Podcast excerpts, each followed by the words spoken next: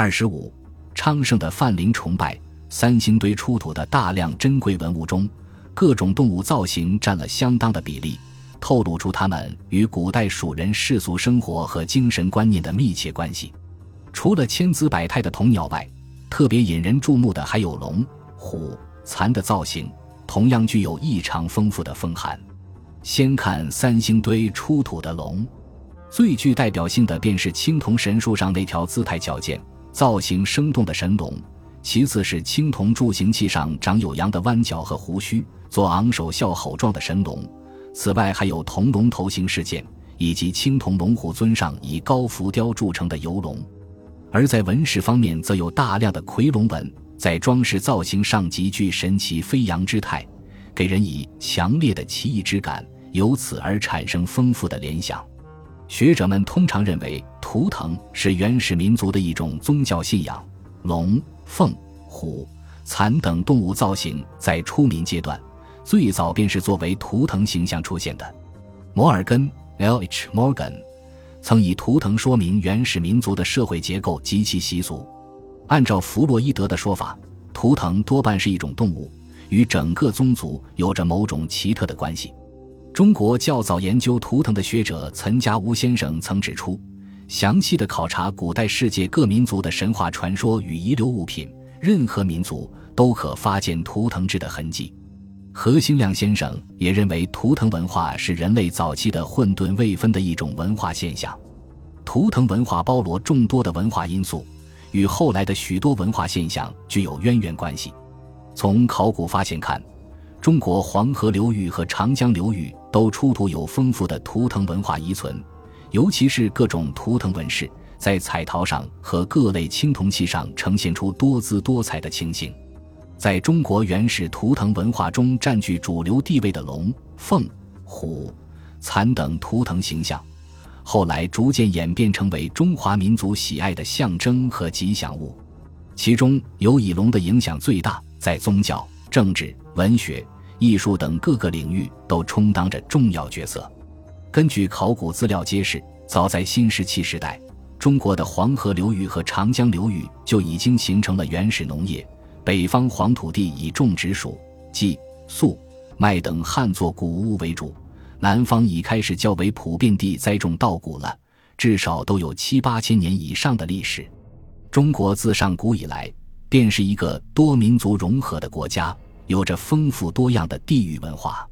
黄河流域和中原北方地区是旱作农业为主，长江流域和南方地区是稻作农业为主。由此形成了不同族群生活方式的差异，以及思想观念与崇尚习俗的差别，同时也形成了地域文化的不同特点。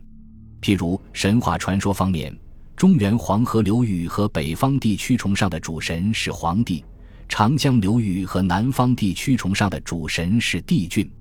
对龙、蛇的崇尚，就与稻作农业有着密切的关系。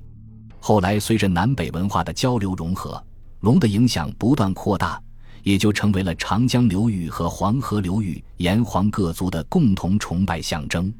作为中华民族最早的标志，龙形图徽的出现可追溯到距今六千多年前，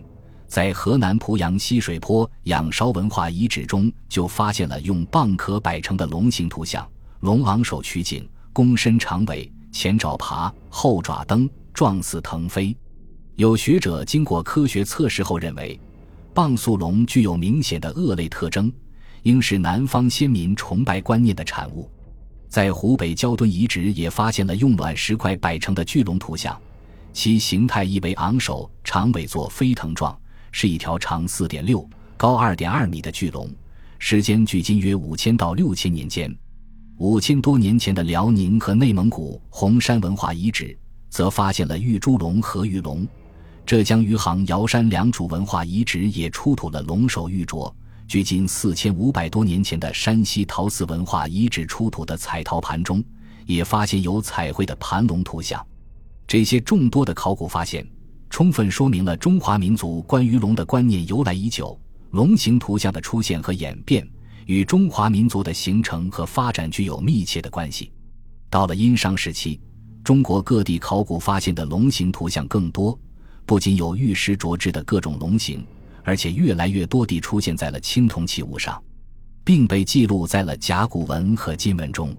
传世文献中也有大量关于龙的记载，《山海经》中就记述了神奇的应龙为皇帝所使而杀蚩尤与夸父，并记述了奇异的烛龙、鸟身龙首神、人面龙身神、南方祝融兽身人面成两龙，东方勾芒鸟身人面成两龙，西方入收左耳有蛇成两龙等等。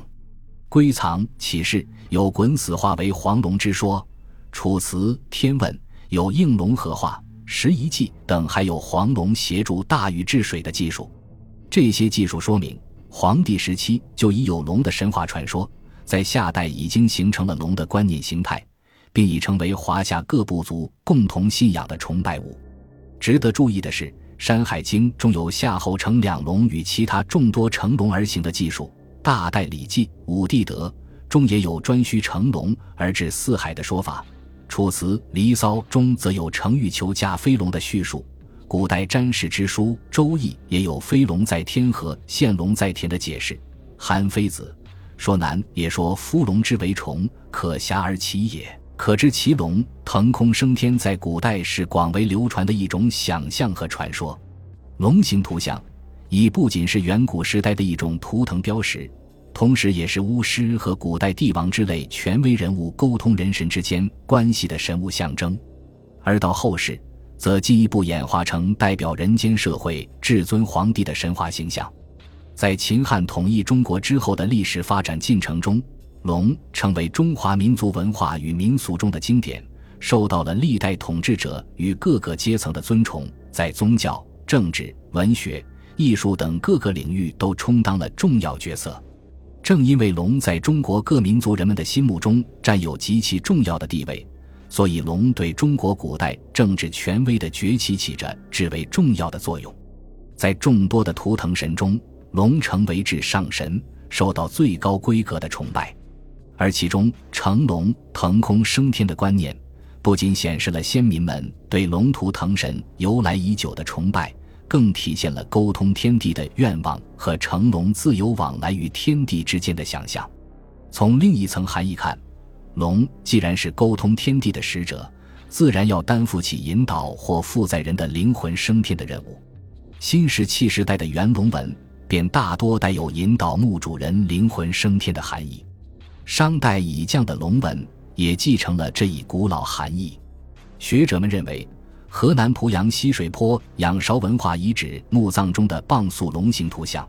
便是当时人们埋葬墓主人、举行巫术仪式的场景，体现了人死后灵魂乘龙升天的思想。浙江余杭良渚文化遗址出土的大型玉琮上浮雕的神人兽面纹，也是先民承继神兽通天观念的形象化表述。湖南长沙子弹库楚墓出土的帛画人物玉龙图。更是成龙引魂升天的生动写照，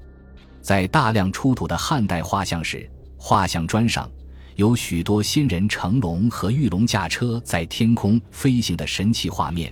显然也是先秦神人乘龙观念的流传。感谢您的收听，本集已经播讲完毕。喜欢请订阅专辑，关注主播主页，更多精彩内容等着你。